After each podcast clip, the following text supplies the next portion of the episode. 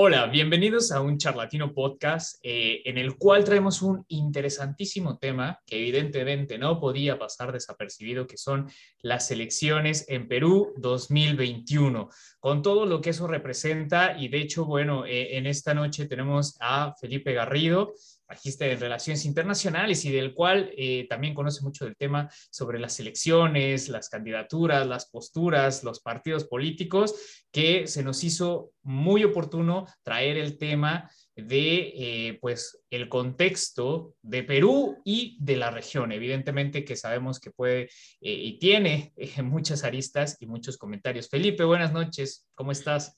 Buenas noches, bien, contento de conversar contigo de nuevo, como siempre.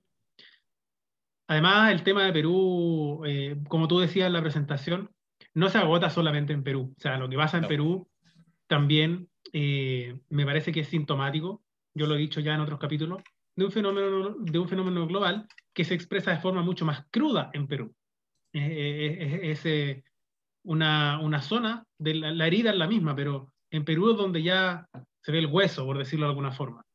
Sí, y, para contextualizar un poquito y entrar en calor en el tema de lo que nos concierne en esta sesión, es bueno, a ver, desde lo que fue junio, el 6 de junio del 2021, o sea, hace poco, hubo las, las primeras eh, elecciones en Perú, la primera parte y la segunda parte, que recién concluyó con la victoria de Pedro Castillo que eh, todavía no, hasta este momento que estamos eh, grabando este, este podcast, estamos a 25 de junio, recién en estas fechas aún no se define o aún no se puede eh, dar por concluida la elección de Pedro Castillo por el recurso que puso Keiko Fujimori. Entonces, bueno, para poner en contexto, dos figuras totalmente y diametralmente separadas, de ideologías separadas, de partidos políticos separados, todo divergente en esta candidatura de 2021 con un Perú que sabemos que ha tenido problemas, eh, bueno, con lo que fue PPK desde ese momento ya con, con,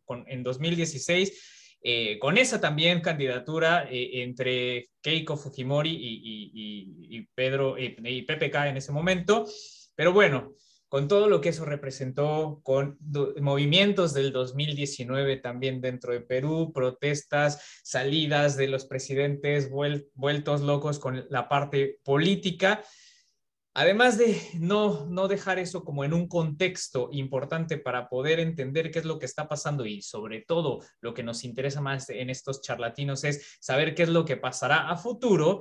Bueno, con todos estos procesos políticos que ha pasado, se vienen dos personajes sumamente antagónicos de los cuales eh, queríamos presentar y que eh, Felipe, bueno, tiene un poco más de contexto respecto a, bueno, ¿quién es este ya candidato? Bueno, no candidato, candidato electo y que posiblemente eh, si todo sale en los recursos de apelación y demás salen positivos hacia Pedro Castillo, quedará.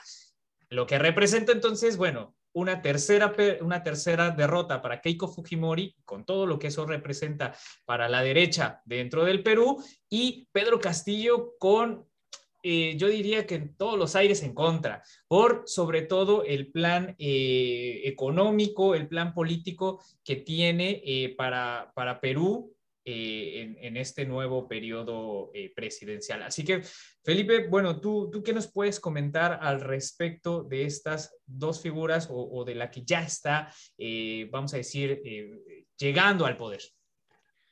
Bueno, como tú decías, han pasado muchas cosas en Perú, muchas cosas. Yo diría que casi que se ha transformado la política peruana en una verdadera serie con varias temporadas de, con finales de temporada épico además.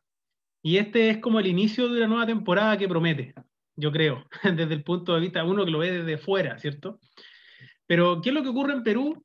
Eh, tú decías, claro, Keiko Fujimori y Pedro Castillo, personajes muy antagónicos, efectivamente lo son, pero hay un ámbito en donde representan algo parecido, que es la, digamos, disolución o la erosión de lo que son los partidos políticos en Perú. Esto no es algo nuevo, ya lo sabemos, no estamos descubriendo nada particularmente nuevo con eso, pero hoy día estamos viendo cómo eso se, se expresa de forma mucho más cruda, sobre todo por el hecho de Pedro Castillo, ¿no? que dijo Fujimori también, tiene un partido detrás, sí, tiene, tiene cierta institucionalidad que está con ella, sí, pero ella también se caracterizaba por ser bastante populista.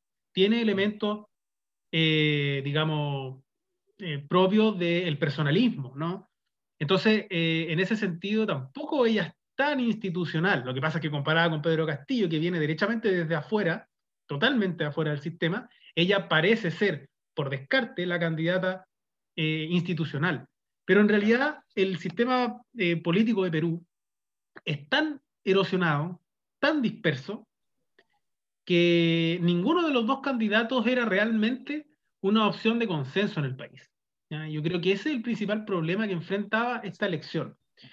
Y por eso que es tan grave que la elección haya sido tan estrecha, porque en el fondo ni siquiera en la segunda vuelta se resuelve el problema de la representatividad. Ninguno la iba a tener, ni Keiko Fujimori ni Pedro Castillo. Entonces, eh, el problema que tiene en este momento Perú, más que quien gana la elección, es la gobernabilidad que va a tener quien gane la elección. Sobre todo, en este caso, con Pedro Castillo, que no tiene ninguna, digamos, plataforma eh, sólida que lo pueda sostener en una institucionalidad peruana que ya se acostumbró a descabezar al que hay que descabezar con una facilidad tremenda, ¿no? Con suicidados entre medio y, y con gente, entre comillas, más poderosa incluso que lo que tiene Pedro Castillo. Por lo tanto, uno legítimamente en este momento se puede preguntar cuánto tiempo va a durar Pedro Castillo. Yo creo que esa es la pregunta más eh, compleja, más dramática eh, de, este, de este escenario peruano. ¿Cuánto tiempo va a durar? ¿Cuánto tiempo va a resistir frente a un gobierno, digamos, a un parlamento, en donde él no va a tener representación, o muy poca, y frente a una elección que tampoco lo legitima tanto, porque ganó una elección extremadamente estrecha, con reclamos de los Fujimoristas y Keiko Fujimori, pero también de eh, quienes desconfían de este personaje que viene desde afuera, ¿no? Ahora, a mí me llama mucho la atención, eh, hablando como dentro del contexto peruano y fuera también en un contexto eh, regional, evidentemente con implicaciones extraterritoriales, el apoyo que está teniendo por parte de Estados Unidos, por el gobierno de Biden, eh, de manera un tanto indirecta y también por parte de la Unión Europea al rechazar precisamente a la otra candidata, que evidentemente tú lo has planteado en ese escenario de dualidad en el cual tenemos que elegir uno, pero ¿cuál es el que menos nos da problema? En ese sentido, por lo menos desde la vista externa del Perú, porque, a ver, los dos, eh, las dos figuras son sumamente eh, distintas una de la otra, ¿no? Eh, Keiko Fujimori con todo lo que su figura representa, pero al fin y al cabo un tanto más capitalista, de derecha, conservadora, empresaria.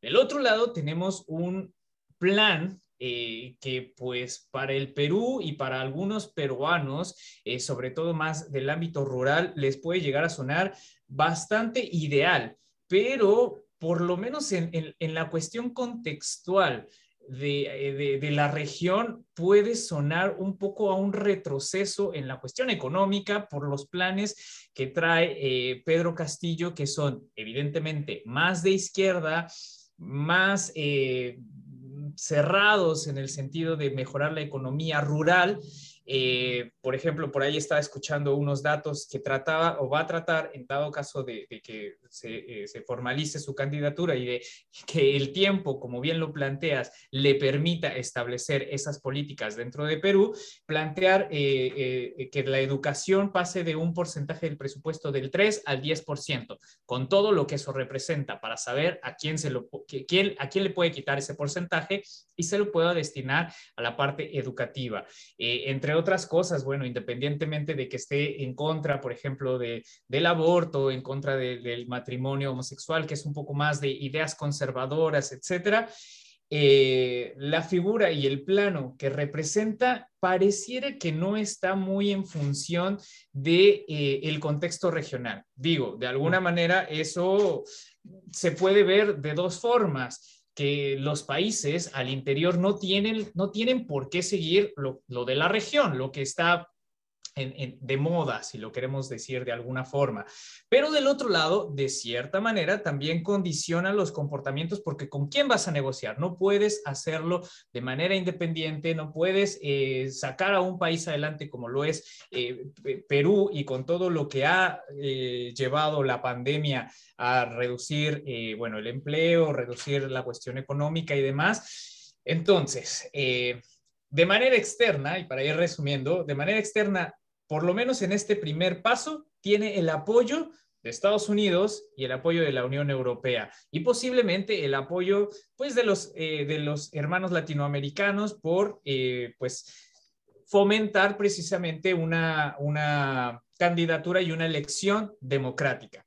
Al interior, tú lo planteaste perfectamente, no tiene esa base política, aunque yo creería que sí tiene una base popular y esa base popular que es más de índole rural, tal vez le pueda dar medianamente un piso y una forma de eh, tener desde dónde gobernar, que independientemente que, no sea el fuerte para poder gobernar, sí le va, creo yo, permitir tener una plataforma eh, en dado caso de adeptos políticos para entonces poder proyectar todas estas eh, iniciativas que tiene al inicio de su gobierno.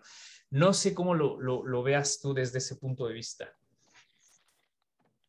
Sí, mira, yo distinguiría eso sí una cosa, no, sé si eh, llamaría lo, lo, de Estados Unidos un apoyo o lo de la Unión Europea, quizá un respaldo al triunfo, eh, y eso puede deberse básicamente a que no se quieren meter en problemas.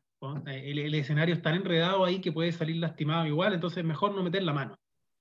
Yo creo que tiene que ver un poco con eso. Ahora, con respecto a la izquierda de América Latina, yo tengo dudas, dudas de eh, qué tan aceptado vaya a ser Pedro Castillo con la izquierda latinoamericana, pensando sobre todo en el área, mm. en, la nueva izquierda latinoamericana más progresista.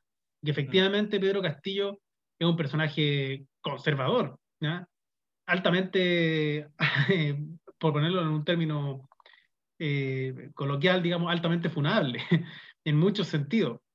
Entonces, eh, yo tengo dudas de que lo vayan a respaldar. Yo creo, que, yo creo que la izquierda latinoamericana sintió cierta proximidad, también por descarte, un poco la misma lógica que ocurrió en Perú. O sea, ante Keiko Fujimori, una persona que está ligada a, a, su padre, ¿cierto? Y con todos los males que carga, tiene también investigaciones eh, por otro tipo de delitos, ¿cierto? Económicos. Entonces, eh, es una, una, persona que fácilmente se puede ligar o se puede homologar ¿no? a lo que son las derechas empresariales, que a veces han, han tenido también malas administraciones en otros países, por ejemplo aquí en Chile, ¿cierto? Entonces se le relaciona mucho como que ella representa el espíritu de lo que aquí en Chile es la UDI. Pero, pero de todas maneras es distinto, ya es distinto. Ella también es conservadora en muchos sentidos, así que la elección desde ese punto de vista eh, no, no eran tan distintos los candidatos. Lo que sí se diferenciaban, y esto me parece importante marcar, es que Pedro Castillo era un personaje, es un personaje más ajeno a la élite peruana, mm. ¿ya? Mucho más ajeno.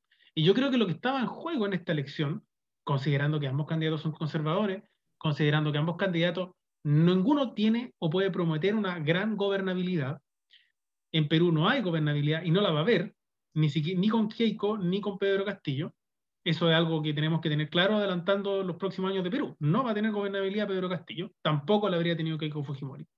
Quizás habría tenido más espalda para aguantar un poco más, pero a la larga habría también, eh, creo, entrado los mismos problemas que han entrado los últimos gobiernos de Perú. Pero lo que sí estaba en juego es que ha irrumpido en el poder ejecutivo una persona completamente ajena al poder tradicional en Perú. Y, eso, y eso es lo realmente notorio de esta elección, o esto es lo, que, lo realmente importante. Es una, tiene una importancia simbólica, porque yo dudo que pueda ejercer demasiado su poder, em, pero sí manifiesta algo, ¿ya? refleja algo. El poder popular, sobre todo, o digamos, la convicción de las zonas rurales de Perú, sobre todo del sur, em, donde Pedro Castillo arrasó la elección, Em, y él, si nosotros lo, claro, no tiene partidos políticos detrás, no tiene un precedente claro, pero si nosotros analizamos la manera en que han votado las regiones del sur de Perú, siempre han votado por lo que parece ser contrario a la élite peruana. Siempre. Por lo tanto, yo creo que Pedro Castillo lo que representa, más que a la izquierda como idea, es solamente el hecho de ser una persona que está ajena a la élite peruana. En Perú se utiliza mucho el concepto argolla, argolla, que refiere un poco eh, como a una, a una, a una elite, ¿no? como a, una a la familia limeña, ¿cierto? que ha estado en el poder. Tiene muchas acepciones la palabra argolla, pero en general es un signo de, de opresión, ¿no? y, se, y, se, y se relaciona con la, con la elite, con la elite limeña.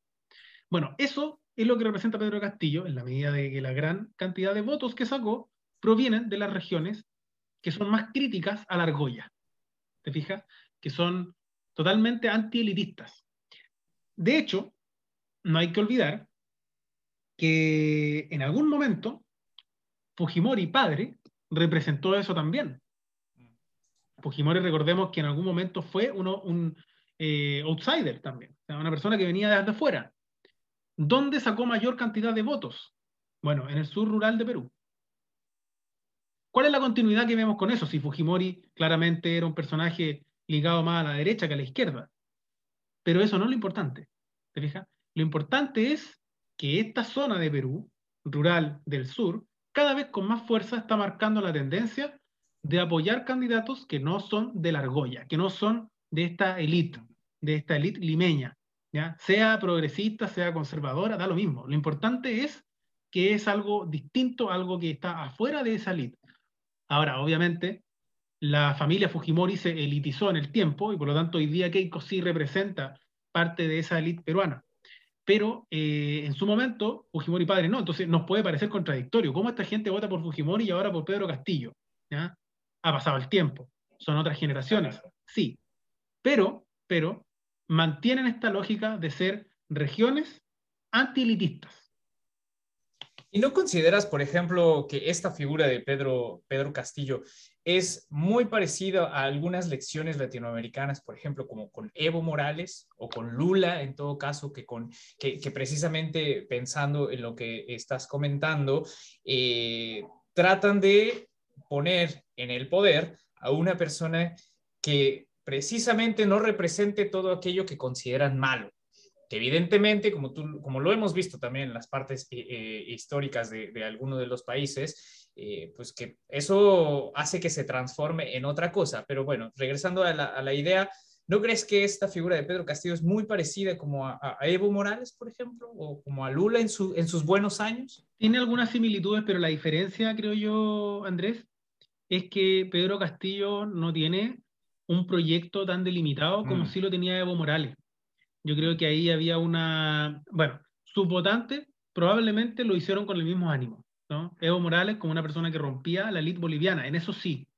Ahora, creo que el resultado va a ser distinto, porque en el caso de Evo Morales había una coyuntura distinta que le permitió proyectarse en el poder y además él tenía un itinerario, me parece a mí, mucho más definido respecto de lo que había que hacer en Bolivia. Y eso mismo le permitió proyectarse en el tiempo. Yo creo que Pedro Castillo no tiene ninguna de las dos cosas no tiene ni la coyuntura favorable, ni tampoco tiene un itinerario tan claro.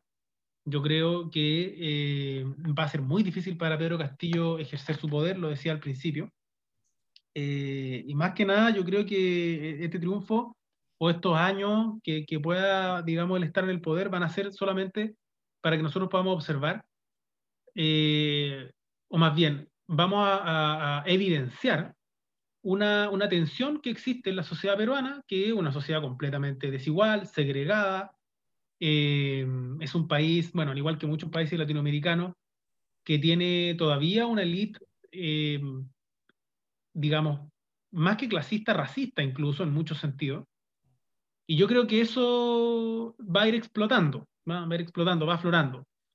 Parte de eso lo representó Morales en su momento, sí, pero aún así creo que no son tan parecidos no son tan parecidos como uno creería. Pues bueno, eh, sí, evidentemente yo considero que, tiene un panorama eh, difícil.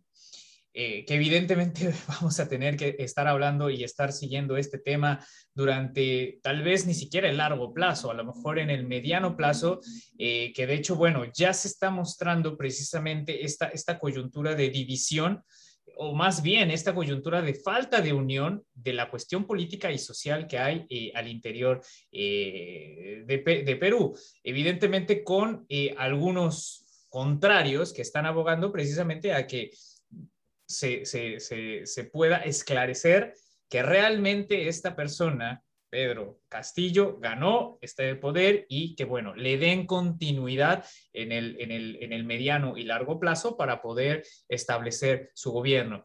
Que de entrada yo creo, yo creo, yo, yo soy un poquito más optimista eh, eh, que tú, Felipe, yo creo que posiblemente pueda tener ciertas capacidades. Lo que yo sí le veo malo es el plan de gobierno que tiene eso coincido completamente contigo, no se le ve un buen plano, sino más bien un plano ad hoc, ad hoc a las necesidades electorales del momento coyuntural que está pasando Perú, por evidentemente la, cuestión de la pandemia y los rezagos económicos que está teniendo por eh, esas cuestiones, que considero entonces eh, eh, que efectivamente es, es, un voto más de, de castigo hacia las élites que no han sabido resolver y que evidentemente le pudiesen dar un, tal vez un piso ahí. Yo, por eso te, te, comentaba, a lo mejor yo soy un poquito más optimista en ese sentido, de que quizá, quizá ese, ese, ese piso mínimo le pueda dar gobernabilidad. Digo, considero... Bueno, ojalá sea así. ojalá, pero... A todo, el mundo le, a todo el mundo le sirve que a Perú le vaya bien, si eso, eso es... Y que tenga gobernabilidad. Ahora, yo, yo pienso que no, básicamente por el contexto en el que están. El principal problema que ha tenido Perú en los últimos años ha sido la fragmentación política. Y cuando mm. existe un sistema político que tiene tanta fragmentación, es muy difícil construir mayorías. Más todavía para alguien que viene tan de afuera como viene eh, eh, Pedro Castillo. Sartori, ¿cierto? Que, muchos de nuestros, eh, las personas que nos escuchan lo habrán leído, distinguía entre representación y representatividad una cosa tiene la representación, ¿cierto? El cargo que representa algo desde un punto de vista formal, ¿cierto? Eso se obtiene a través de los votos. Pero otra cosa es la representatividad, es decir, cuánto me identifica realmente este personaje. Y yo creo que la fortaleza de Pedro Castillo va a estar más en su representatividad, porque él, si es inteligente, se tiene que dar cuenta que su representación es débil, porque la gente lo votó como un voto de castigo, no necesariamente porque adhiera a su programa de gobierno. Sin embargo, tiene un porcentaje de esa gente que votó por él, que es fundamentalmente campesinos indígenas, específicamente, o sea, ahí hay que agregar también ese apellido, que le da representatividad, ¿ya? en el sentido de que hay una identificación cultural con él. Creo que ahí hay una base de, fieles, eh, en, términos, en términos incluso casi religiosos, hacia su figura. Entonces yo creo que, eso sí efectivamente le va, a dar un, piso eh, popular en algunas regiones, pero Perú es un país muy grande, muy diverso también, y me temo que ahí, ahí va a ser difícil lograr romper esas barreras culturales para tener una representatividad mayor, es decir, que represente culturalmente de una forma más transversal a la sociedad peruana. Eh, y bueno, además, todo su discurso se basa en el cuestionamiento a la estatalidad. O sea, todo, todo su discurso se basa en la crítica a la lista. Eso es, en la crítica a la lista. Eh, estaba justamente revisando ahora que hablaba de la argolla limeña, ¿no? Como se, se le dice en Perú todas las acepciones que tiene. Mira, algunos lo utilizan como opresión a los indios, o sea, de ahí probablemente viene el concepto de, en el siglo de, de, la colonia, los siglos de la colonia.